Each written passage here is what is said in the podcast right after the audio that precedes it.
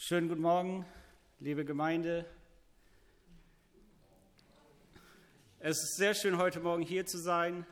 Und es freut mich auch, dass heute meine Frau Jane mit dabei ist, die ihr noch nicht persönlich getroffen habt. Unsere beiden Kinder haben wir bei meinen Eltern gelassen. Das war ein bisschen zu früh für sie. Ich habe aber ein Foto von den beiden irgendwo da. Oh, da. Jahres und Elia, neun und sieben Jahre alt. Als wir das letzte Mal aus Deutschland abgereist sind, hatten wir keine Idee, wie eigentlich die nächsten Jahre für uns aussehen würden, was wir durchmachen müssen, was müssen wir überstehen. Das ist nicht nur auf uns als Familie bezogen gewesen, sondern glaube auch für euch hier in Herford, für euch in Deutschland. Corona hat ganz schön den Alltag durcheinandergewirbelt. Und für uns auf den Philippinen war nichts mehr so, wie es war. Unsere normalen Strukturen, die normalen Arbeiten, die wir gemacht haben als Missionare, wurden von einem Tag auf den nächsten aufs Maximale eingeschränkt. Und wir durften quasi nur zweimal die Woche das Haus verlassen, eigentlich auch nur eine Person pro Haushalt, um einkaufen zu gehen. Mal eben einkaufen waren vier Stunden, weil man alleine zweieinhalb Stunden bis drei Stunden an der Schlange, in der Schlange stand und gewartet hat, um überhaupt in den Supermarkt reinzukommen.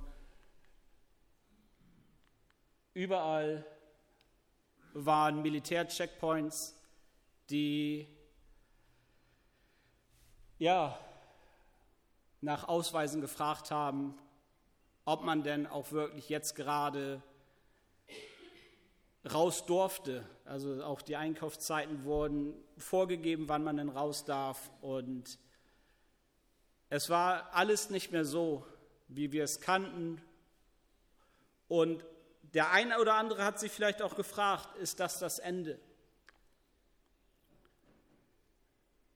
Was kommt danach noch?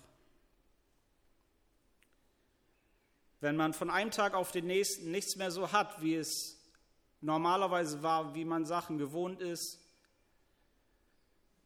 kann man sich diese Frage schon stellen. Wenn Menschen sich am Ende sehen oder für sich das Ende erkennen oder die Welt am Ende sehen, beten sie normalerweise häufiger, als sie in guten Zeiten tun. Und ich kann mir gut vorstellen, dass in dieser Zeit eins der Gebete auch war, das Vater unser. In dem es steht, unser Vater im Himmel, dein Name werde geheiligt, dein Reich komme, dein Wille geschehe auf der Erde, wie er im Himmel geschieht. Das Vater unser ist das meistgesprochene Gebet weltweit und es vereint. Es vereint Christen verschiedener Konfessionen, es vereint Christen auf der ganzen Welt. In der Zeit hat es uns auf den Philippinen vielleicht sogar noch mehr mit euch hier in Deutschland vereint. Jetzt gerade vereint es uns mit den Menschen, die wir hier sitzen, aber auch mit den Leuten, die bei Zoom dabei sind. Woran denkt ihr, wenn wir vom Vater unser sprechen? Vielleicht an Jesus, sein Leben, sein Sterben und dadurch die Sündenvergebung. Durch unsere Arbeit als Missionare habe ich mir selbst irgendwann mal diese Frage gestellt. Was bedeutet es eigentlich, dein Reich komme, dein Wille geschehe, wie im Himmel so auf Erden? Warum beten wir eigentlich dieses Gebet? Und ich habe drei Möglichkeiten überlegt, warum wir dieses Gebet eventuell beten. Das erste ist, wir machen es einfach, weil Jesus uns es gesagt hat. Wir wissen zwar nicht genau, was wir da beten, was hat es mit dem Reich Gottes eigentlich auf sich, aber wir sind gehorsam. Vielleicht beten wir es auch gar nicht zu Hause, wie es eigentlich aufgetragen war, sondern nur einmal im Monat zum Abendmahl aber es zu beten ist ja unsere Pflicht. Die zweite Möglichkeit wäre, wir sehen das Vater unser als so eine Art Endstadium-Gebet. So vielleicht haben einige von euch den Film Titanic gesehen. Dort der, die Titanic hat den, äh, den Eisberg gerammt und das Wasser lief rein. Es war die Frau mit ihrem Kind. Kurz bevor dieses Schiff komplett unterging, haben die gebetet zusammen. Dein Reich komme, dein Wille geschehe, wie er im Himmel geschieht, so auf Erden. Es war das Letzte, was sie gebetet haben. Vielleicht auch viel gebetet wirklich in der Corona-Zeit mit all den Einschränkungen und Beschränkungen. Es war kein Licht am Ende des Tunnels zu sehen und wir haben gedacht, bald kommt der Herr Jesus wieder. Oder wir verstehen, was wir beten. Wir kennen das Reich Gottes und wissen, was es damit auf sich hat. Und wenn wir das wissen, werden unsere Gebete gezielter und können effektiver als Christen sein. Dein Reich komme. Ich finde die Übersetzung aus dem Englischen eigentlich noch besser, weil da steht Königreich. Dein Königreich komme. Und ich finde, eine Freiübersetzung wäre auch, wenn man sagen würde, dein Königreich vergrößere sich. Dein Königreich übernimmt Stück für Stück. Wenn Gottes Königreich kommen soll, muss es doch auch was anderes geben, das vergehen soll. Auf Erden gibt es zwei unsichtbare Königreiche. Auf der einen Seite haben wir das Königreich der Dunkelheit auf der anderen Seite das Königreich des Lichts. Beide sind nicht sichtbar, doch sie existieren. Das Königreich des Lichts ist noch nicht voll da, denn ansonsten müssten wir ja nicht beten. Doch das Königreich Gottes wird das andere besiegen. Ein Wachstum, das das Königreich Gottes kommen soll, kann nur bei gleichzeitiger Schrumpfung eines anderen Königreiches passieren. Das Königreich der Dunkelheit, in dem ist Satan der Herrscher und sein ganzes Königreich basiert nur auf Lügen. In Johannes 8:44 steht, er war von Anfang an ein Mörder und stand nie auf dem Boden der Wahrheit, weil es ihm keine Wahrheit gibt. Wenn er lügt, redet er so, wie es seinem ureigenen Wesen entspricht. Denn er ist ein Lügner, ja, er ist der Vater der Lüge. Satan ist gut im Lügen. Manchmal oder oft sieht es nur nicht danach aus. Und Menschen leben danach. Wenn Leute Sachen nur oft genug hören, kann es anfangen, dass eine Lüge auf einmal Wahrheit wird. Persönliche Lügen wie, du bist das schwarze Schaf der Familie, das fünfte Rad am Wagen. Eigentlich wollten wir ja gar kein Kind mehr haben, aber nun bist du ja da, willkommen in der Familie. Oder du kannst es nie, du lernst es nie.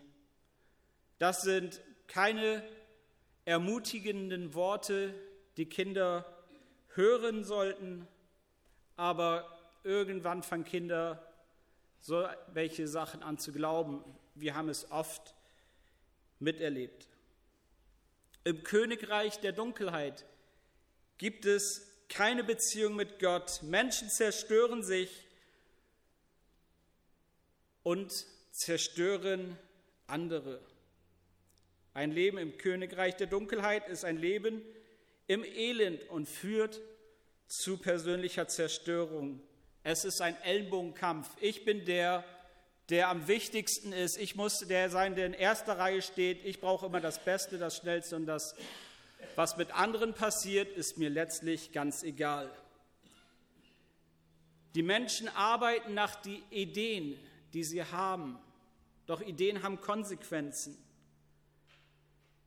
Wenn wir an Menschen denken, die zum Beispiel Drogen nehmen, ist es ja nicht nur, dass sie sich selber zerstören, sondern oft die Beziehung, die sie haben mit ihren Familien. Denn das Geld muss zum Beispiel beschafft werden und sie kümmern sich nicht mehr um ihre Kinder. Viele Kinder, die bei uns im Kinderheim wohnen, die Eltern waren drogenabhängig oder selbst ähm, Drogenverkäufer und konnten sich nicht mehr um ihre Kinder kümmern. Sie haben sich nicht nur selber zerstört, sondern das Leben anderer. Mach, äh, Missbrauch. Jetzt gerade letzte Woche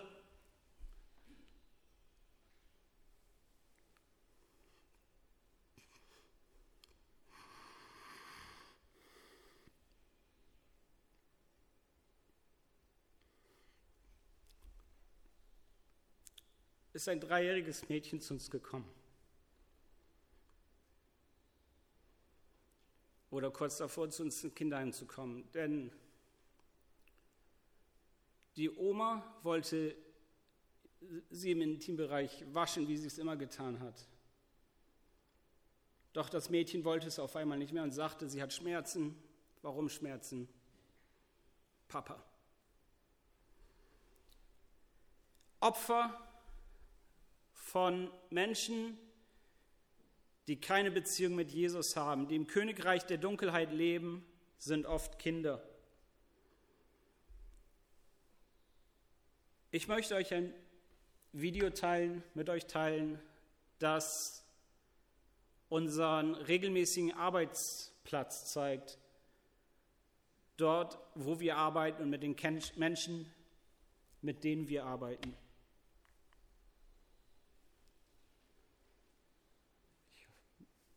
Hoffe, das läuft.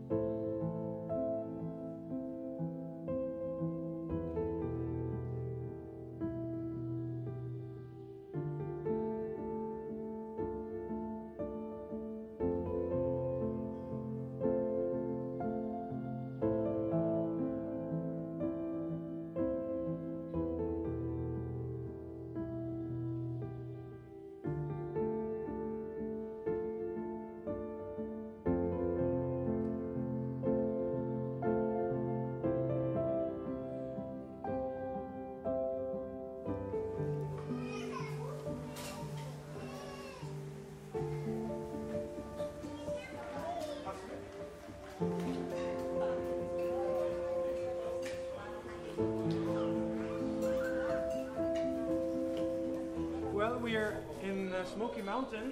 That's where our uh, children's center is located. Um, we are uh, packing our food packs. We have uh, food packs that we give out twice a week, every Wednesday and every Friday. And we'll go to uh, the community that are just behind us. Um, and we're trying to just simply help a little bit to fight malnourishment. The malnourishment among children is just rampant.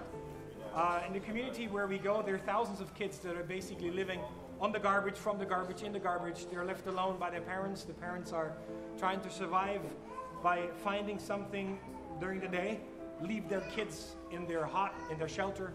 So the kids are alone the whole day, usually not eating anything. And so uh, the meal that we give out is for many kids the first meal a day. So the community where we go has really tremendous malnourishment, and because we know that, we try to help a little bit fight that malnourishment by providing twice a week.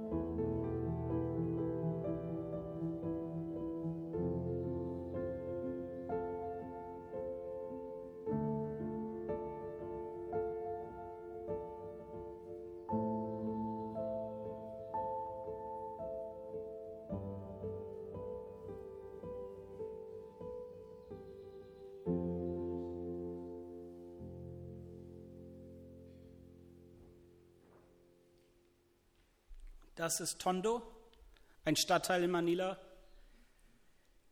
Der dicht, der dicht besiedelste Ort der Welt mit circa 500.000 Menschen auf einer Quadratmeile. Und dort arbeiten wir regelmäßig. Viele unserer Kinder, die im Kinderheim wohnen, kommen von dort. Und es ist ein Ort, in dem viele verletzte Menschen wohnen. Und verletzte Menschen verletzen Menschen. Doch tragen Kinder oft die Verletzungen, Wunden an Geist, Körper und Seele davon, von eigennützigen, selbstsüchtigen Entscheidungen von Erwachsenen. Sie werden Opfer körperlicher, sexueller und emotioneller Gewalt. Manila hat circa zwei Millionen Straßenkinder, viele von denen, die dort wohnen. Kinder, die zurückgelassen werden von den Eltern und Kinder, die dort einfach ausgesetzt werden, weggeschmissen werden und die wir hoffentlich rechtzeitig finden können. Im, King, Im, Königreich der Dunkelheit macht jeder, was ihm gefällt. Aber wir haben die gute Nachricht. Es gibt das Königreich des Lichts, das andere Königreich. Dort ist Jesus König. Menschen, die sich diesem Königreich anschließen, nehmen Jesus als ihren König an, leben unter seiner Herrschaft. Und deswegen finde ich auch die Übersetzung Königreich besser anstatt einfach nur Reich. Denn Jesus ist König eines Königreichs. Das Königreich des Lichts, es basiert auf Wahrheit. Jesus sagt, er ist die Wahrheit, der Weg und das Leben und die Bibel die wir haben, ist Wahrheit.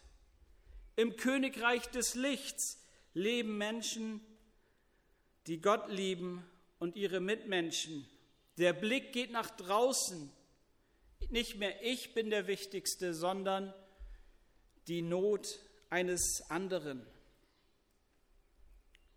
Ein Leben in diesem Königreich führt zu Freiheit, nicht unbedingt direkt, aber über Zeit gesehen.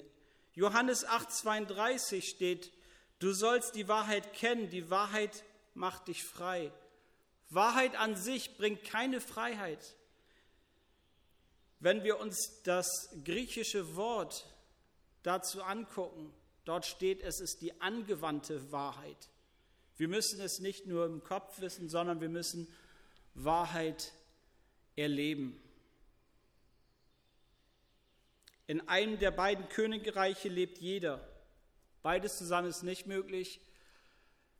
Wir müssen uns entscheiden, Menschen müssen sich entscheiden, wo wollen sie leben. Die Bibel sagt, wir können keine zwei Herrscher haben. Entweder das eine oder das andere. Wenn wir beten, dass das Reich Gottes kommen soll, oder kommen mag, dass es vergrößert wird, dann beten wir, dass Menschen verstehen, wer Jesus ist, was er für sie getan hat, ihre Sünden verstehen, ihr Fehlverhalten verstehen, Gott um Vergebung bitten und ein anderes Leben wählen. Menschen werden Christen, sie werden wechseln vom Königreich der Dunkelheit ins Königreich des Lichts.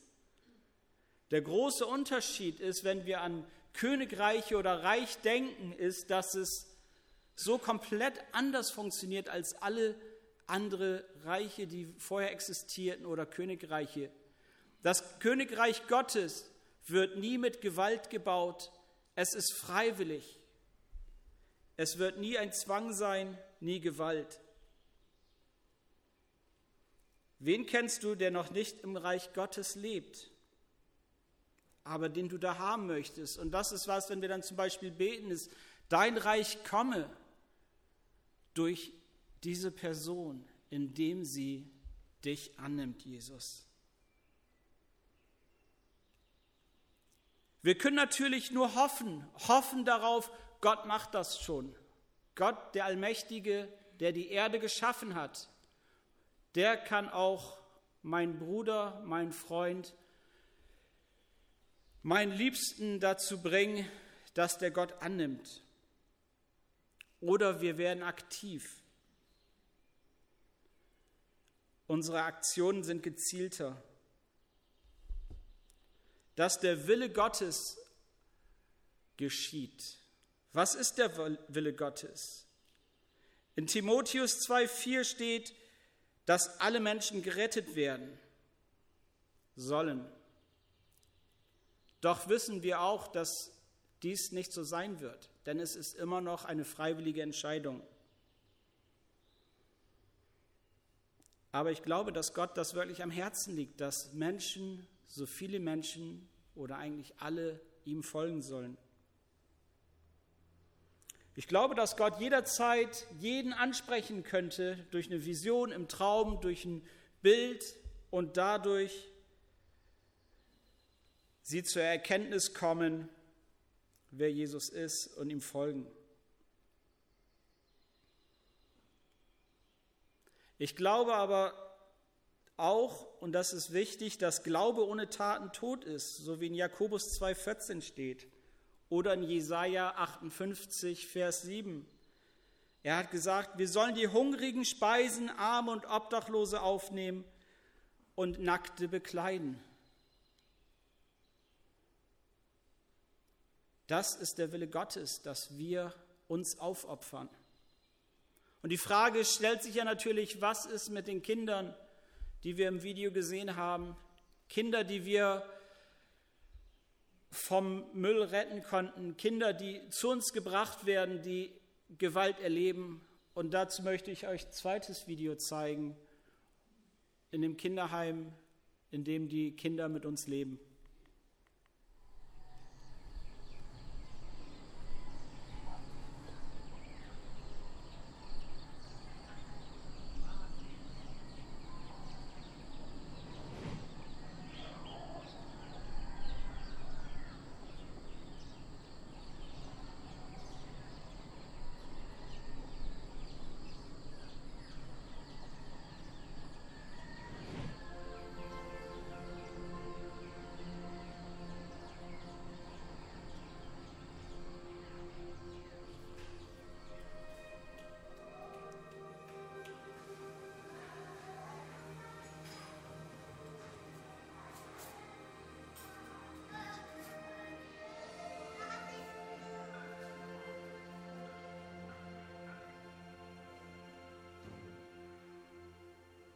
Village of Hope ist ähm, eigentlich das zweite Projekt, was wir ähm, bewusst gebaut haben, um Kinder dann, die im House of Hope drei, vier Jahre alt werden, dann wird einfach House of Hope zu klein, weil wir nicht so viel Platz haben. Und äh, Village of Hope soll dann einfach hier eine größere Möglichkeit für die Kinder bieten, aufzuwachsen. Und äh, mit dem Ziel natürlich auch auf ein Independent Living Programm zu fokussieren. Das heißt, die Kinder auch bis zu einem Erwachsensein hier zu haben. Wenn man natürlich die Möglichkeit hat, Kinder zu veradoptieren, was wir versuchen, oder in äh, Patenschaften oder Pflegefamilien äh, zu bekommen, dann ist das super. Aber wird natürlich nicht immer geschehen. Es gibt ja auch kranke Kinder und äh, behinderte Kinder und Kinder mit verschiedenen ungeklärten Hintergründen, wo einfach Adoption schwieriger ist. Und ähm, wir planen eben dann Kinder bewusst bis zum Erwachsensein auch hier zu haben. Genau, und dazu haben wir eben Village of Hope gegründet.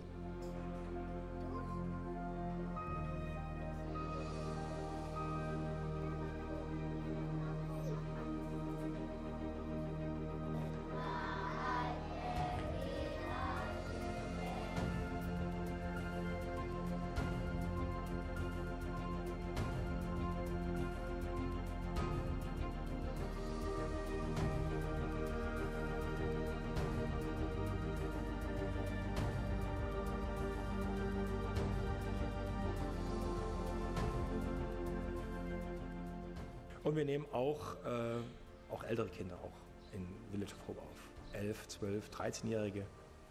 Die jüngsten, die wir jetzt äh, vor kurzem aufgenommen haben, waren sieben, acht Jahre alte äh, Mädels, die auf der Straße gelebt haben. Auch das kommt immer wieder vor durch unsere Arbeit in Tondo, wo man eben äh, Jungs und Mädchen begegnet, die einfach Hilfe brauchen, die man von der Straße unbedingt wegbringen muss, sonst äh, wirklich wird das harte Leben auf der Straße ihr Leben zerstören und wirklich kaputt machen. Und so soll das hier auch ein, ein Platz sein, wo sie gesund aufwachsen können. Und wie gesagt, unsere ganze Sozialarbeit, Sozialarbeiter und Pädagogen, die an dem ganzen Projekt drinstehen, schauen dann, wann das möglich ist, solche Kinder herzubringen. Und so haben wir auch eine ganze Reihe von diesen älteren Kindern auch bei uns. Und äh, das ist so ein bisschen im Moment aktuell das Konzept von äh, Village of Hope.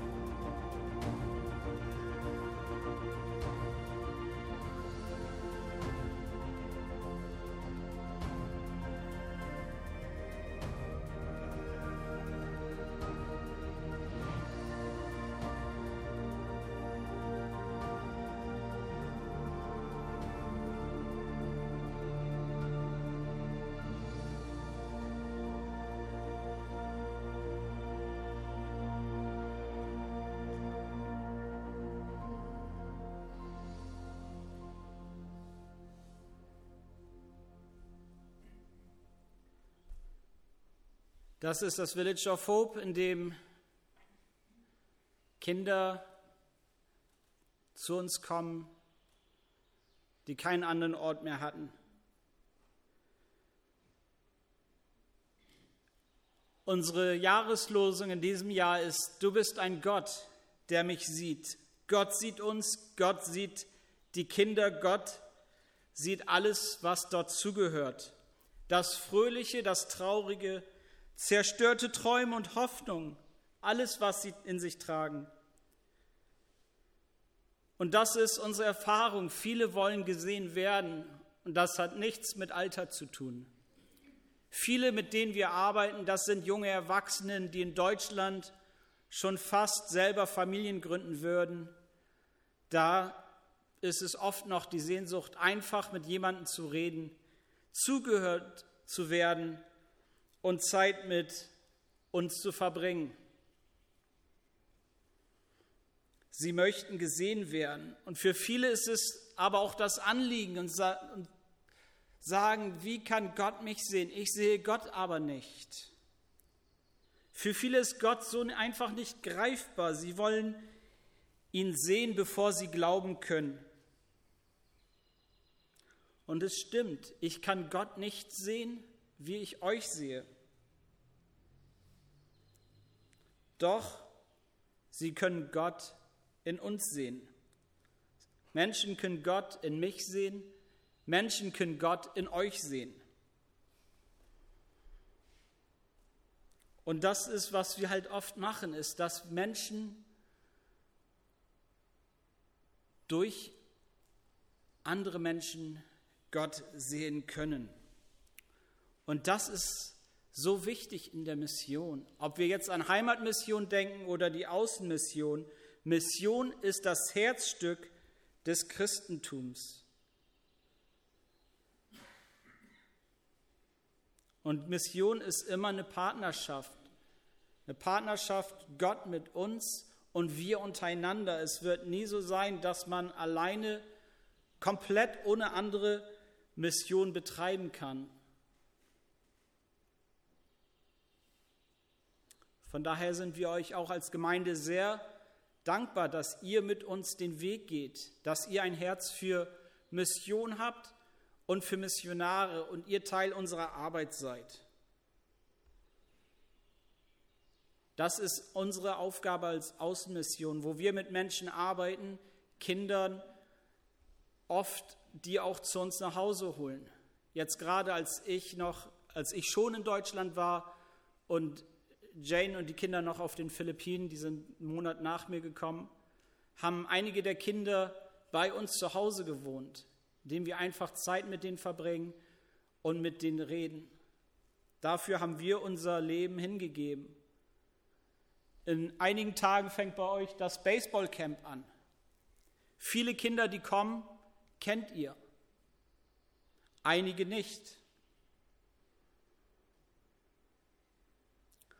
Was für eine großartige Möglichkeit, zu diesen Kindern Beziehungen aufzubauen, hineinzuhorchen, zu sehen, wo kommen die her? Wie leben die zu Hause? Was geschieht bei denen tatsächlich? Auf der einen Seite kann man natürlich sagen, die Kinder sollen einfach nur ihren Spaß haben. Aber ich glaube, es ist vielmehr ist eine großartige Möglichkeit, dort aktiv zu werden. Denn Heimatmission ist genauso wichtig wie die Außenmission. Sagt einer vielleicht, ja, ich bin aber keiner, der jetzt hier irgendwie das Team coacht oder ich habe ja mit Sport eigentlich nichts zu tun. Aber ich glaube, wir müssen verstehen, dass wir alle ein Leib sind und jeder eine Aufgabe übernehmen kann. Ich kenne einen zum Beispiel, der hat, hat nichts mit Baseball zu tun, aber einfach nur zu, das zu zeigen, der hat einmal der, im Börsencrash viel Geld verloren, wollte eigentlich sein Leben beenden, hat gesagt, nur Jesus hat ihn gerettet und hat gesagt, er möchte sich investieren und seitdem kocht er Sonntag für Sonntag den Kaffee. Selbst diese Aufgaben sind so wertzuschätzen. Und ich glaube, das ist, wo man wirklich sagen kann, nehmt dieses Camp, das kommt, und sagt Gott, das ist unser Camp und wir möchten, dass dein Reich im Sport gebaut wird, dass dein Wille geschehe, dass Menschen, dass wir Kinder sehen, die Hilfe brauchen, dass Kinder dich in uns sehen. Zeig du uns, Gott, was du siehst. Brech unser Herz, was dein Herz bricht. Amen.